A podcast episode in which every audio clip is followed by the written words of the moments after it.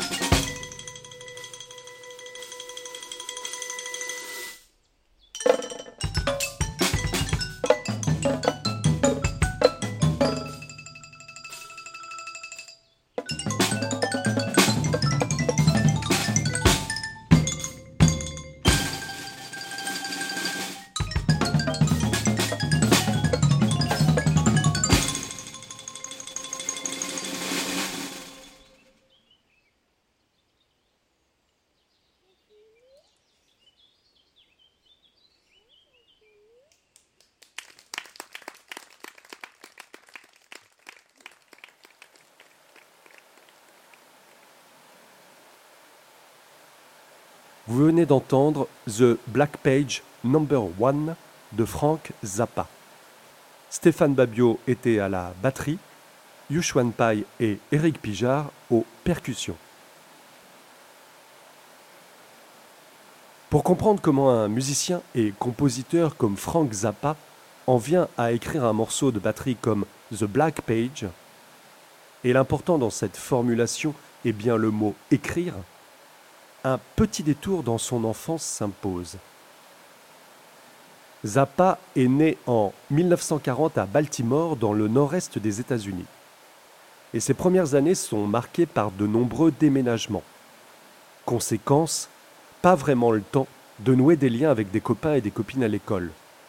Le jeune Frank passe du temps seul, dans sa chambre, et commence à expérimenter la chimie. En fin de compte, c'est peut-être dans ces expériences qu'il commence à développer un goût pour les grands booms.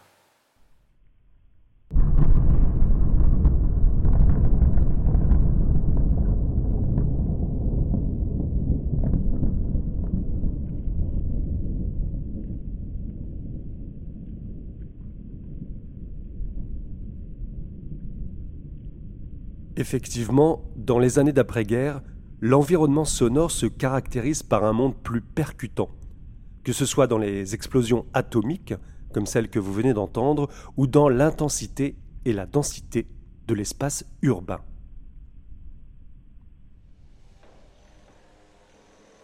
Zappa, dont l'enfance se déroule principalement en Californie, est vite marqué par le monde des percussions.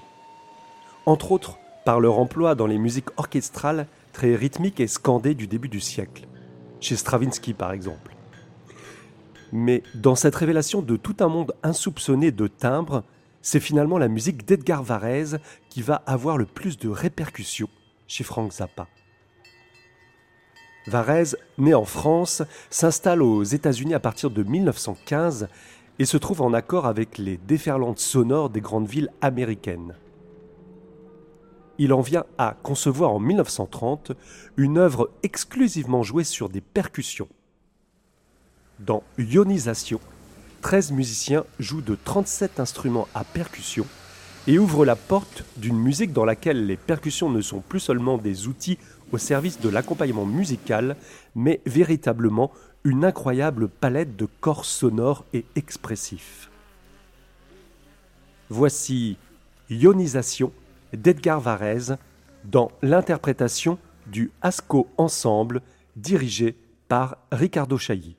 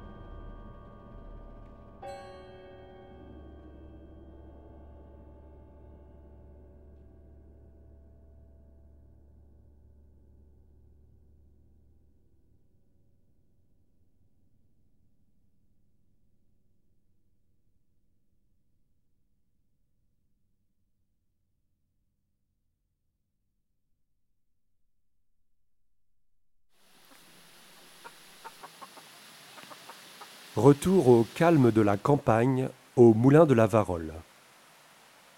Pour ce concert du 12 juin, Éric Pijard avait imaginé un programme qui venait éclairer ce Black Page avec deux autres pièces du répertoire pour percussion.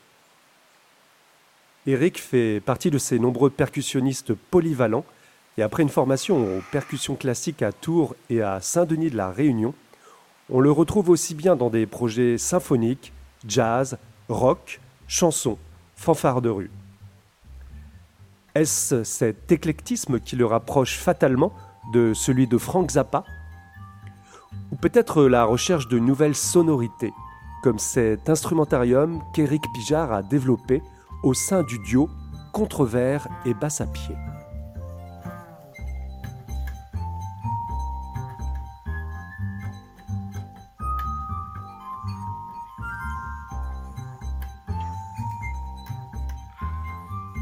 Vous entendez actuellement Pierre Léger à la contrebasse et Éric Pijard au séraphin, un des nombreux instruments de verre qu'Éric joue régulièrement.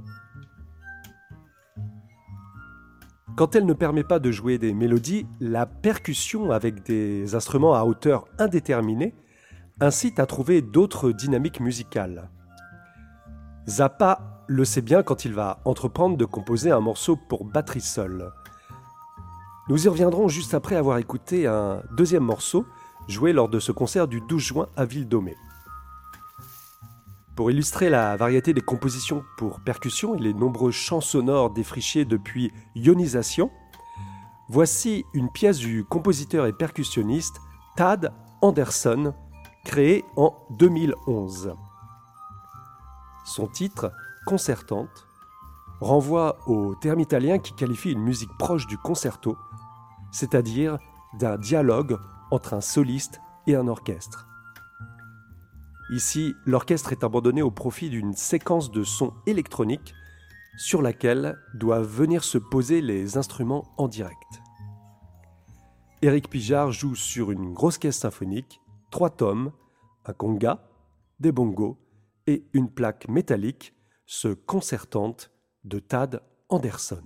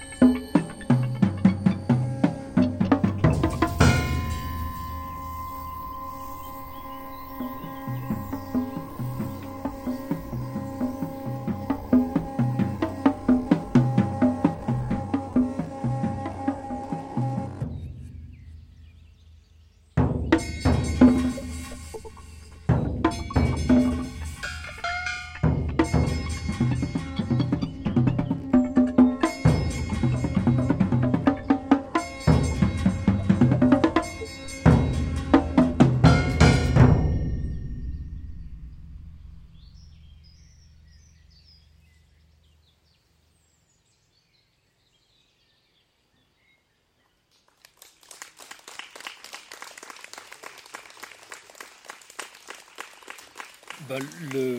Moi, ce que je trouverais intéressant, c'est de pouvoir parler un peu de ses caractéristiques. Déjà, le fait que ce soit le dernier moulin de Ville-de-Mai et euh, vivant, on va dire. Et... en activité Alors, il est, il est, en activité, mais euh, il ne travaille pas. Là, pour l'instant, la roue, elle tourne, mais c'est d'une façon esthétique. Il n'y a pas de machine derrière, c'est-à-dire qu'il n'y a pas encore la, la, génératrice qui va produire de l'électricité, et il n'y a pas non plus le moulin qui va moudre le, les graines pour faire la farine.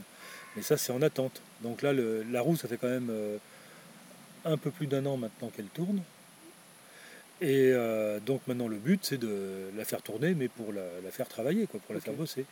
Et à partir de ce moment-là, ça veut dire que lorsque le, la roue va être en route, bon, bah, ça va produire.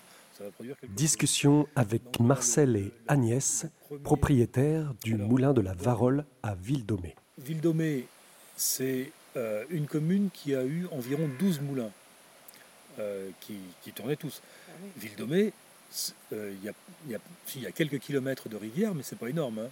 Il y avait 12 moulins. Un moulin tous les, tous les kilomètres. Deux kilomètres en fait. Ouais. Mais c'est partout en France. Sauf qu'en fait, euh, la plupart ont disparu. Ouais. Donc partout, euh, cette notion de, enfin, voilà, de, de, de quantité de, moulins, c'était très souvent en fait. Bah oui, bah c'était les usines de l'époque. Hein. On appelait ça les usines hydrauliques. Et le, donc avec ça, le... pas pour faire la farine et tout ça. Enfin. Ah, pas, non, que ça. pas que ça.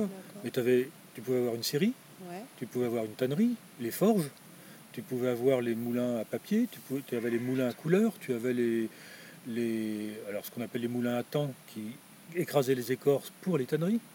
C'était le moteur hydraulique et puis ce moteur-là, il l'utilisait pour remplacer la main de l'homme.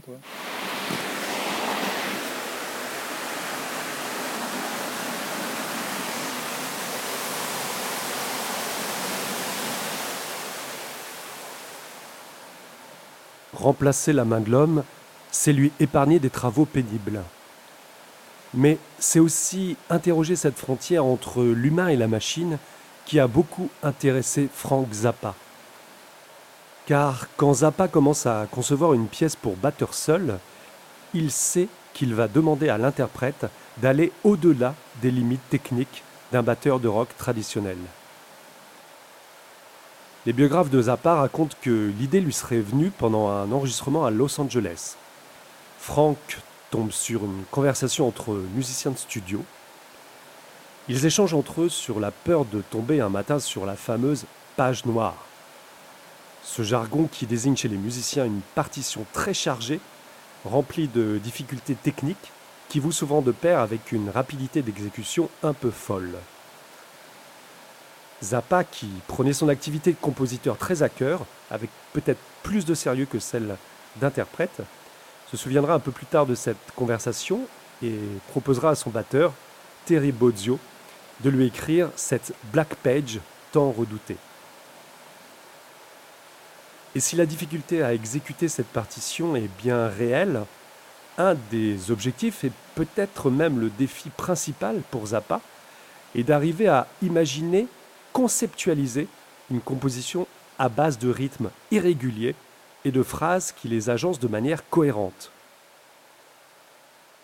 Il s'inspire en cela d'études pour piano du compositeur Conlon Nankaro, qui à partir de 1947 conçoit des pièces injouables, si ce n'est justement par un piano pneumatique. Cette recherche s'inscrit dans les expériences des Américains Charles Ives et John Cage, qui poussaient toujours plus loin les combinaisons rythmiques pour arriver à des polyrythmies hyper complexes. Extrait de ces monstres musicaux avec l'étude numéro 5 pour piano pneumatique de Conlon Nankaro.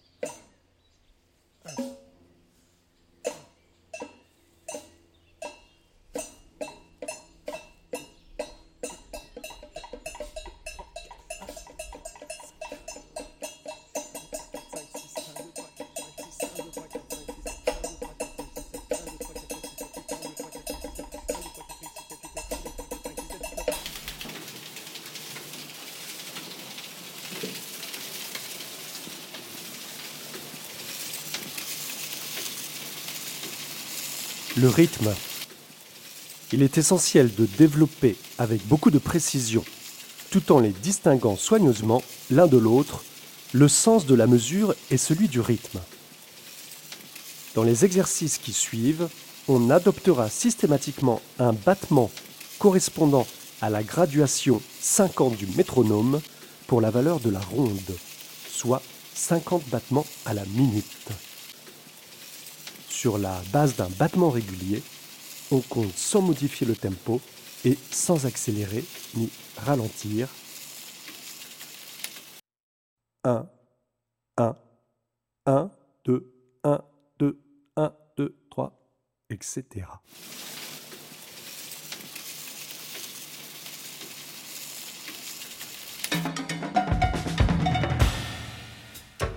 Ces conseils donnés par le chef d'orchestre Hermann Scherchen aux musiciens professionnels pourraient tout à fait être un exercice préalable et indispensable à tout batteur qui entreprendrait de jouer The Black Page.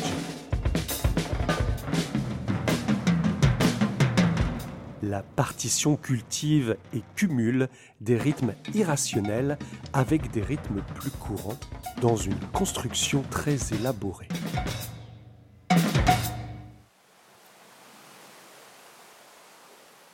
La roue ici, elle fait 6 mètres de diamètre. 6 mètres de diamètre, c'est pas rien. Quoi. Ouais, elle est grande, ouais. C'est un beau moulin. Ouais. Et euh, donc voilà, on, a donc euh, énormément travaillé le, sur la, restauration de la parce roue. Que quand vous êtes arrivé, ça fonctionnait plus par choix ou parce que c'était abîmé ou parce que... Bah, c'était un petit peu tout. Hein, il n'y avait plus personne depuis 4 ou 5 ans quand on est arrivé. Euh, alors il a fallu virer toute la merde qu'il y avait dessous parce qu'elle était complètement dans le gravier. Quoi. Donc il a fallu nettoyer tout ça. On a pu commencer à la faire tourner avec, euh, avec un pote euh, Antoine. Et puis donc on la faisait tourner, mais euh, style écureuil quoi. On, on, était à deux en train de monter sur les, les aubes de, qui restaient de, la roue pour la faire tourner. Elle faisait son tour complet. Et à partir de, de ce moment-là, on a commencé à la restaurer, on a réparé toutes les aubes, on a tout changé. Et puis voilà, et ça tourne quoi. Et c'était un boulot d'un an quand même deux personnes. Un an et demi. Mais euh, bon, en bossant que le week-end et les, jours euh, dispo, quoi. Mais voilà, donc maintenant ça tourne, ça tourne bien. La roue, elle commence à être bien rodée, c'est plutôt pas mal, c'est assez agréable. Et euh, bah, maintenant, il faut la faire bosser pour de bon, quoi. Voilà, d'où le. Alors, on a commandé une génératrice qui devait arriver fin mai. Elle est toujours pas là. On est fin août. Donc, on l'aura peut-être à la fin de cette année quand même.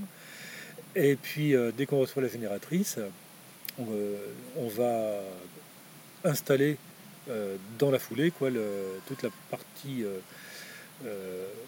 électrique. Donc la génératrice produit l'électricité. On va mettre un, s'appelle, un redresseur qui va permettre de charger des batteries et puis ensuite un onduleur qui va permettre de restituer le courant continu en courant alternatif en 220.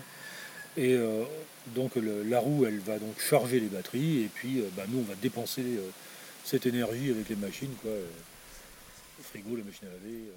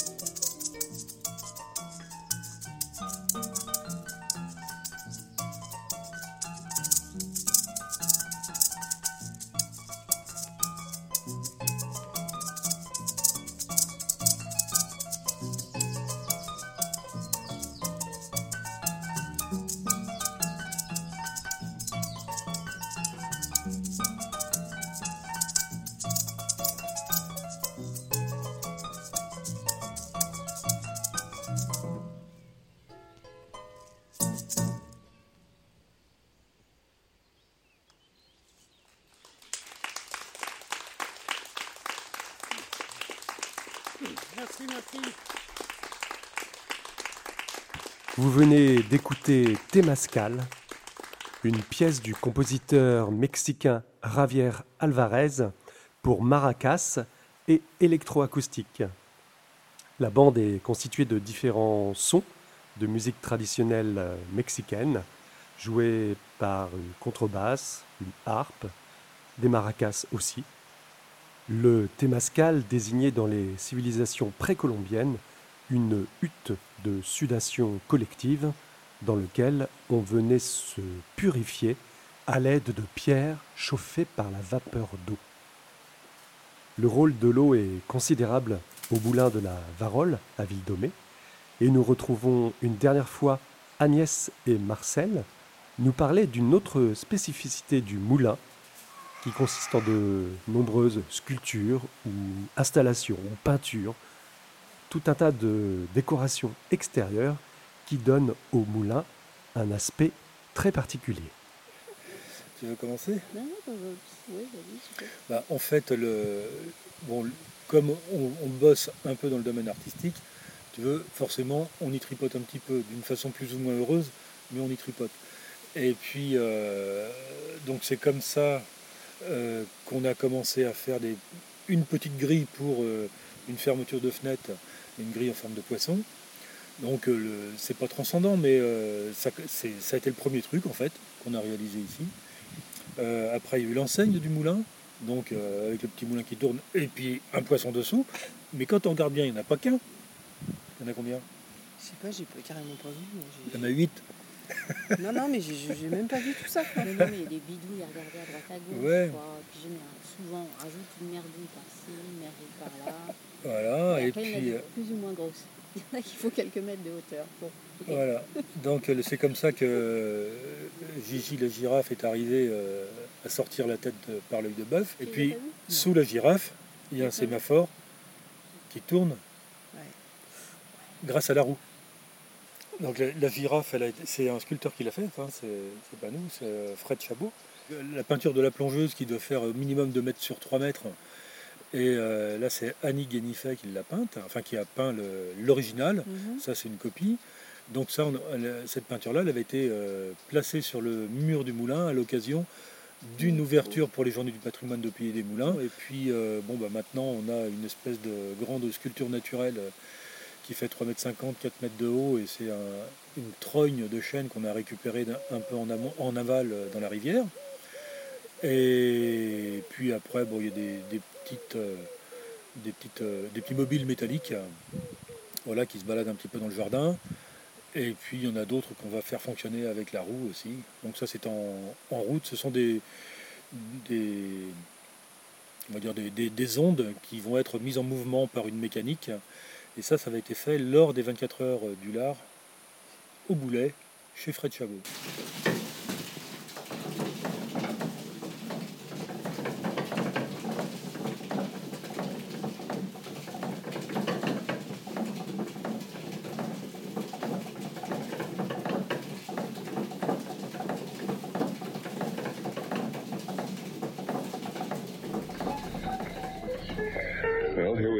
Stereo bikes.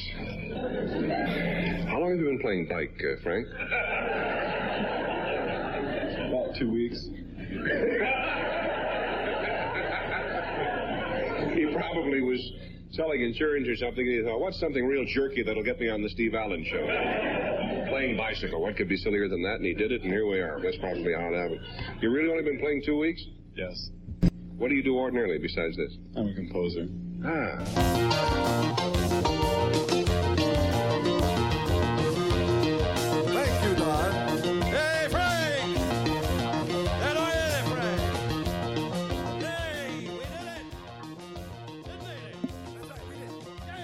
roue est bouclée.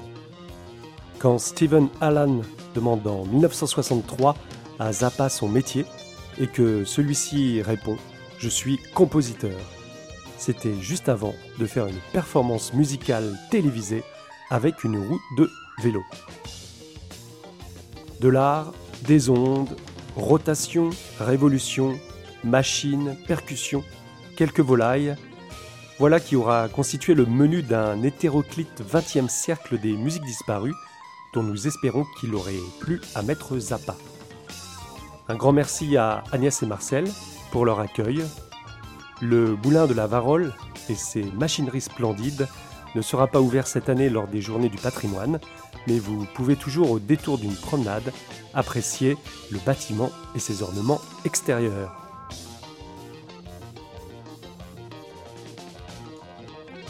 Le cercle des musiques disparues peut exister et circuler dans toute la Touraine grâce au soutien du conseil départemental d'Indre-et-Loire. Prochain rendez-vous public de cet atelier concert début octobre à Saint-Pierre-des-Corps en compagnie de la compositrice Lucie Prodhomme. Restez connectés sur ensembleptix.com pour ne rien rater de nos actualités. Et nous allons retrouver une dernière fois Eric Pijard, qui était à l'initiative de cette proposition artistique autour de The Black Page. Il sera accompagné de Stéphane Babio à la batterie et Yushon Pai aux accessoires et vibraphones. Eric jouera quant à lui le xylophone. Ainsi se terminait le concert enregistré le 12 juin 2021 au Moulin de la Varole à Ville-Domée The Black Page Number 1 de Frank Zappa.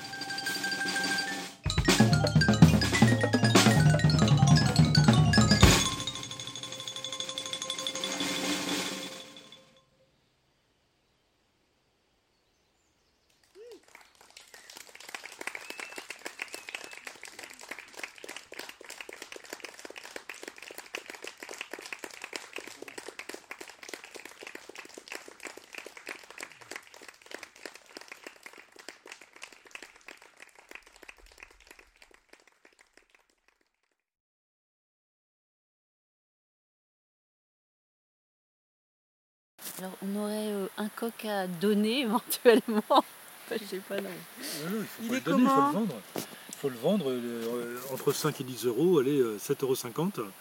Et euh, c'est un, un super beau coq, euh, Dynamite, euh, c'est son prénom. Puis euh, il est super gentil avec les poules, surtout. Donc Dynamite, 7,50 euros. Tu peux appeler le 06 80 59 75 42